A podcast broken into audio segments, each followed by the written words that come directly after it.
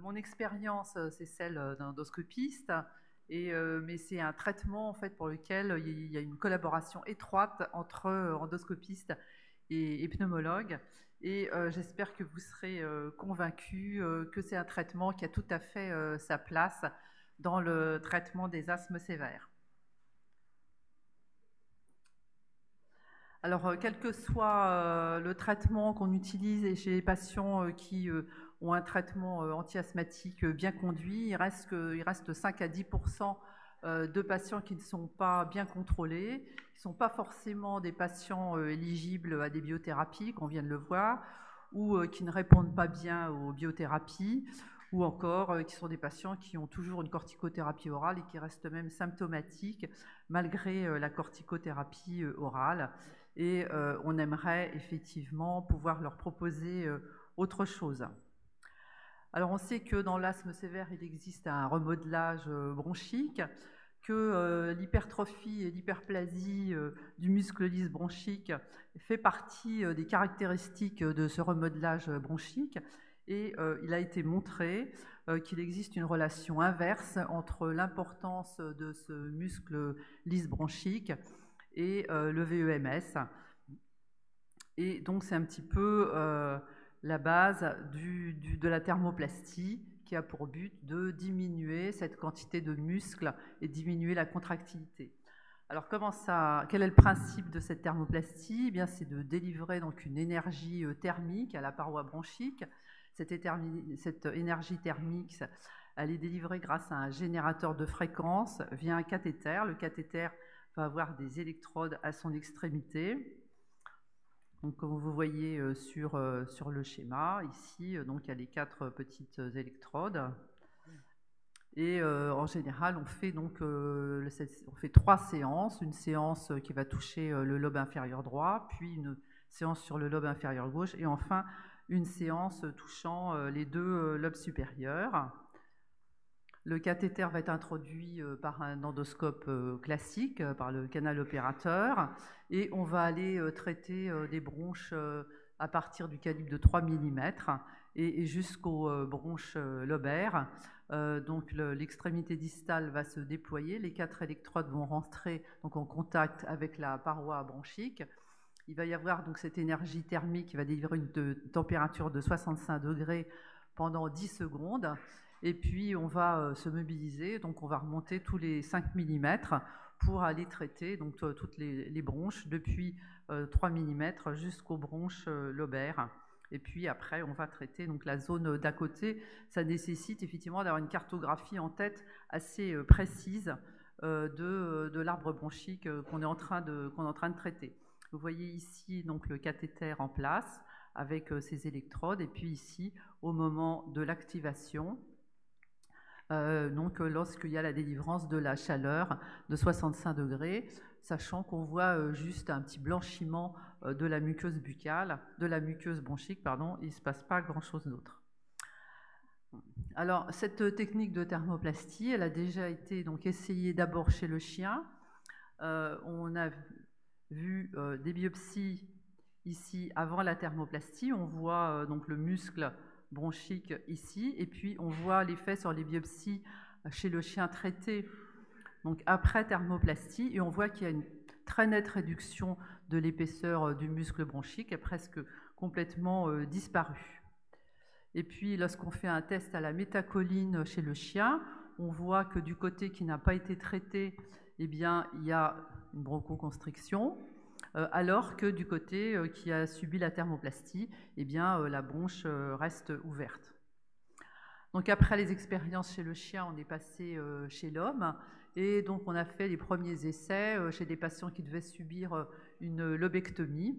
Et chez qui donc on a réalisé une thermoplastie quelques semaines avant la lobectomie avec des biopsies qui ont montré qu'on voit l'épaisseur du muscle bronchique ici et puis, on a vérifié donc au moment de la chirurgie euh, que euh, l'épaisseur avait beaucoup diminué, voire complètement disparu chez le patient qui avait été euh, traité par thermoplastie, sans qu'il y ait d'effet très net d'ailleurs sur l'effet de la métacoline chez, chez, ces patients. Et puis on est passé aux essais chez les asthmatiques. Il y a eu trois essais importants nord-américains, RISA, R1 et R2. Et je vous présente les résultats de l'essai qui est le plus important parce que c'était un essai qui était multicentrique, randomisé, en double aveugle.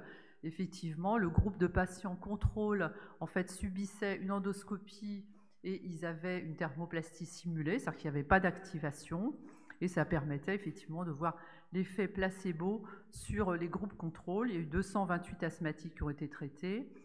Mais ce qu'on peut euh, effectivement remarquer dans cette étude, c'est que finalement les patients n'étaient pas très sévères, c'est essentiel des patients modérés à sévères. Et finalement, on voit que le VEMS euh, pré-traitement était à 78%. Peu de patients avaient une corticothérapie euh, orale et ceux qui avaient une corticothérapie orale avaient des petites doses. très peu de patients avaient eu un traitement par omalizumab et par contre, ils avaient tous des doses de corticoïdes inhalés conséquentes, 1800 microgrammes, et ils ont été suivis euh, pendant un an. Alors, des résultats ont été considérés comme significatifs sur euh, les critères de qualité de vie, mais bien qu'on puisse euh, critiquer le fait que entre les patients contrôle et les patients traités, il y avait moins de 0,5 de différence, mais il y a eu plus de patients qui avaient effectivement une différence de 0,5 sur le score de qualité de vie entre les patients traités et les patients contrôle. Et puis sur la clinique, euh, il y avait une différence significative sur les exacerbations sévères euh, et sur les visites aux urgences, alors qu'il n'y a pas d'autres euh, différences significatives sur les autres items. Alors effectivement, les patients qui ont été inclus dans ces études sont hétérogènes. Euh, il y a des résultats positifs un peu dans les trois études, mais ce n'est pas toujours sur les mêmes items. En particulier, par exemple, sur euh, R2, il y a finalement seulement deux paramètres cliniques. Et puis, il faut euh, voir que c'est une technique qui est lourde et chère. Hein, le, prix du cathéter est élevé. Et donc, peut-être qu'il faudrait essayer de sélectionner les malades qui peuvent bénéficier au mieux de cette technique. Alors, on s'est intéressé à 110 asthmatiques sévères qui avaient eu une endoscopie euh, bronchique et qui ont été suivis euh, sur un an et chez qui on a mesuré euh, donc le muscle lisse en, mesurant le pourcentage de surface de section après marquage du muscle à l'alpha-actine et qu'on a, on a rapporté donc le pourcentage de muscle au à la surface totale de la section de la biopsie bronchique. Alors il y a une dispersion des, résultats, mais avec une valeur médiane en fait de surface de muscle lisse qui est à 13%. Et on voit qu'on peut dégager en fait deux groupes de patients, ceux qui ont euh, une quantité de muscle lisse qui est inférieure à 13%, et puis ceux qui ont une quantité qui est supérieure ou égale à 13%. On voit ici la différence sur euh, les biopsies. Et on voit que ça correspond finalement à deux groupes de malades euh, qui euh, sont les mêmes sur le plan du sexe ratio, euh, de l'âge et de l'atopie, mais par contre qui sont différents lorsqu'on regarde l'obstruction bronchique avec des VEMS qui sont inférieurs dans le groupe qui a la quantité plus importante de muscles lisses, qui ont plus de troubles ventilatoires fixés et plus de patients également qui sont non contrôlés. Donc, est-ce qu'on ne pourrait pas s'adresser justement à ce type de patient euh, pour euh, savoir si, d'une part, euh, chez l'homme, il y a bien une diminution du muscle lisse bronchique par la thermoplastie, et est-ce que ce sont les patients qui vont bénéficier au mieux de ce traitement? D'où l'étude qui a été conduite donc sur deux sites à, Paris, à Bichat et à Marseille, donc chez le professeur Chanez, avec comme objectif principal d'évaluer la, masse musculaire lisse bronchique avant et après euh, la thermoplastie chez des patients, cette fois asthmatiques sévères, et puis comme objectif secondaire d'évaluer euh, avant et après le nombre d'exacerbations sévères, la fonction respiratoire, le contrôle de l'asthme et l'épaisseur de la paroi sur le scanner. Donc c'était une étude prospective bicentrique euh, donc sur deux hôpitaux, l'équipe du professeur Obi à Bichat et euh, l'équipe du professeur Chanez à Marseille. Il y avait, devait inclure 40 euh, patients sur une durée d'étude de 3 ans, une durée d'inclusion de 9 mois et 12 mois de participation. Alors, les critères d'inclusion, c'était des patients asthmatiques sévères, non contrôlés malgré un traitement optimal, et qui avaient présenté au moins trois exacerbations dans l'année qui précédait, avec des exacerbations et des prises de corticothérapie oraux, qui avaient une obstruction bronchique variable, vous voyez, relativement sévère, entre 30 et 70 de la théorique, et puis une surface de muscle bronchique supérieure ou égale à 15% de la surface, pour être sûr qu'effectivement on s'adressait aux patients qui avaient le plus d'importance de, muscles bronchiques. Ce pourcentage il avait été mesuré lors d'une endoscopie qui avait été faite dans les six mois précédents au cours du bilan euh, de ces patients. Donc des patients qui étaient connus pour les asthmes sévères selon les critères, 18 euh, à 75 ans, affiliés sécurité sociale avec un consentement éclairé. Donc tous des patients, 40 euh, patients GINA 5. Et donc le, schéma de l'étude, ça s'est fait comme ça. Euh, d'abord, les patients subissaient une endoscopie bronchique avec des biopsies, des séries de biopsies, donc pour mesurer la surface du muscle. Et puis on notait le, nombre d'exacerbations, la qualité de vie, les EFR, enfin tout le bilan euh, euh, clinique euh, et fonctionnel de l'asthme, et également un scanner. Et puis, c'était suivi de trois, trois, séances de thermoplastie à trois semaines d'intervalle. La première séance donc sur le lobe inférieur droit, la deuxième sur le lobe inférieur gauche, la troisième sur les deux lobes supérieurs. Et puis enfin, les patients étaient revus à 11 semaines euh, où il, subissait à nouveau une fibroscopie bronchique avec des biopsies euh, bronchiques étagées et euh, toujours dans les mêmes, territoires et également un nouveau scanner. Et puis enfin, ils étaient revus à 48 semaines avec le bilan de leur maladie asthmatique. avec comme hypothèse qu'on obtiendrait au moins 20% de réduction du muscle bronchique. Alors le, problème un peu qui s'est posé pour les patients, c'était la sédation. Euh, on avait prévu au départ une sédation légère qui est la même qu'on utilise pour les bus, qui est 100 euh, mg d'atarax euh, sur une heure avec de l'atropine et, du primpéran.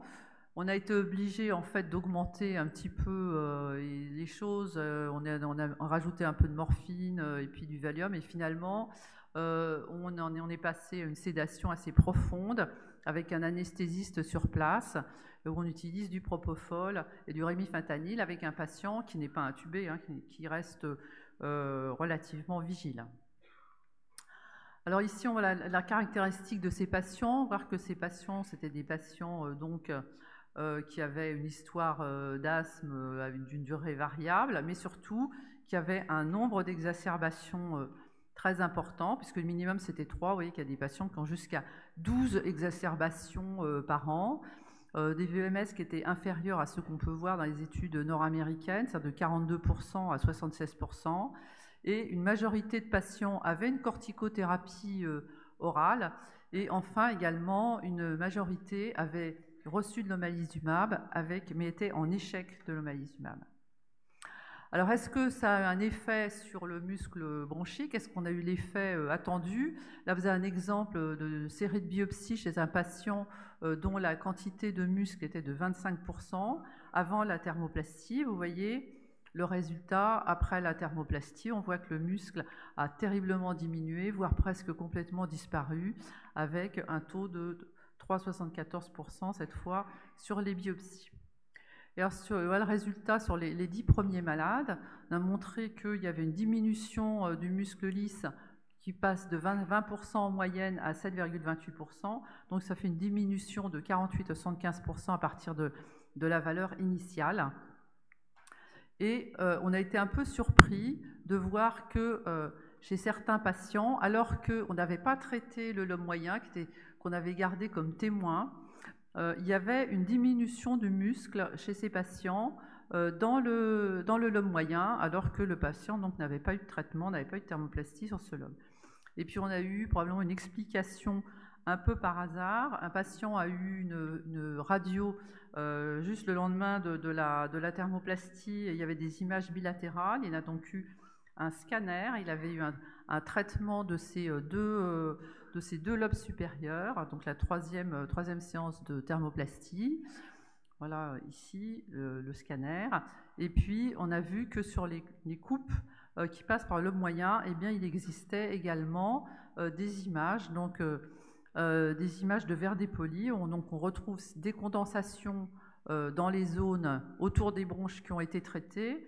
Et puis, on voit qu'au niveau du lobe moyen, ben, on retrouve également une zone de verre dépoli et que probablement il y a une diffusion de l'énergie thermique, soit du fait de scissures incomplètes, soit peut-être le long de la, le branche. Par contre, les images disparaissent en fait très rapidement parce qu'on voit un scanner ici à 24 heures et un scanner 8 jours après, et les images de condensation et de verre dépoli ont complètement disparu. Alors il y avait un effet, on, a pu constater effectivement l'effet qui était attendu sur le muscle bronchique, et puis euh, est-ce que maintenant il y a aussi euh, l'effet attendu sur la, sur la clinique?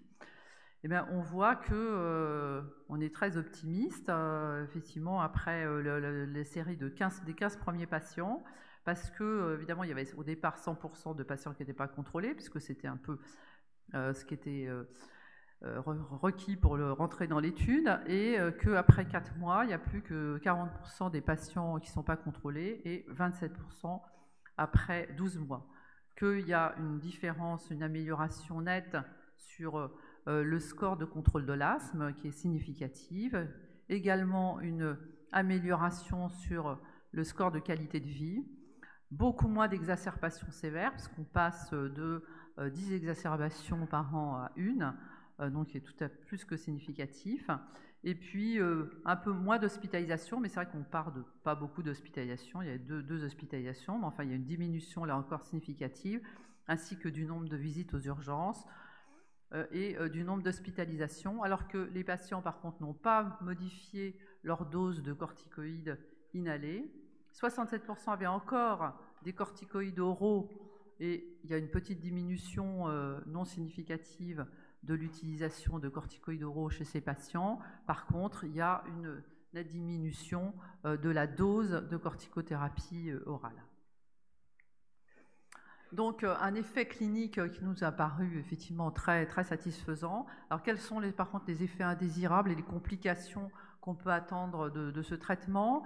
Euh, Dans l'étude R2, il y avait effectivement des effets secondaires, surtout au moment en fait et dans la période périopératoire, avec plus d'asthme de chez les sujets qui avaient été traités par rapport aux sujets contrôle, quelques atélectasies, une hémoptysie qui a nécessité euh, une embolisation, un peu plus d'infections euh, respiratoires, euh, plus d'infections des voies aériennes supérieures, on a un petit peu du mal à, comprendre. Par contre, à distance, à 46, 46 semaines, il y a beaucoup plus d'asthme chez les patients qui n'ont pas été traités par rapport aux patients qui ont, qui ont subi la thermoplastie. Alors on a aussi euh, donc un suivi à long terme, euh, des suivis des études nord-américaines, et euh, trois études avaient un suivi à 5 ans, ont montré que la fonction respiratoire restait stable, n'ont pas noté de complications cliniques qui étaient liées à la procédure. Et puis sur des scanners qui ont été faits à 5 ans des patients qui, avaient, été, qui étaient dans l'étude R2, on n'a pas montré de modifications significatives euh, alors qu'on effectivement craignait de voir apparaître des sténoses bronchiques, des dilatations des bronches. Effectivement, ça, ne s'est pas produit. Et donc, on a l'impression d'avoir un effet à long terme qui est persistant et sûr.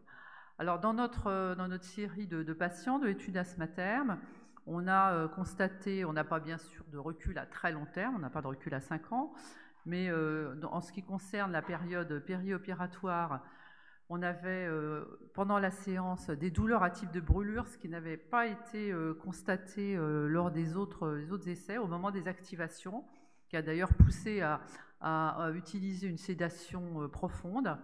Le saignement est quasiment absent, minime chez une patiente.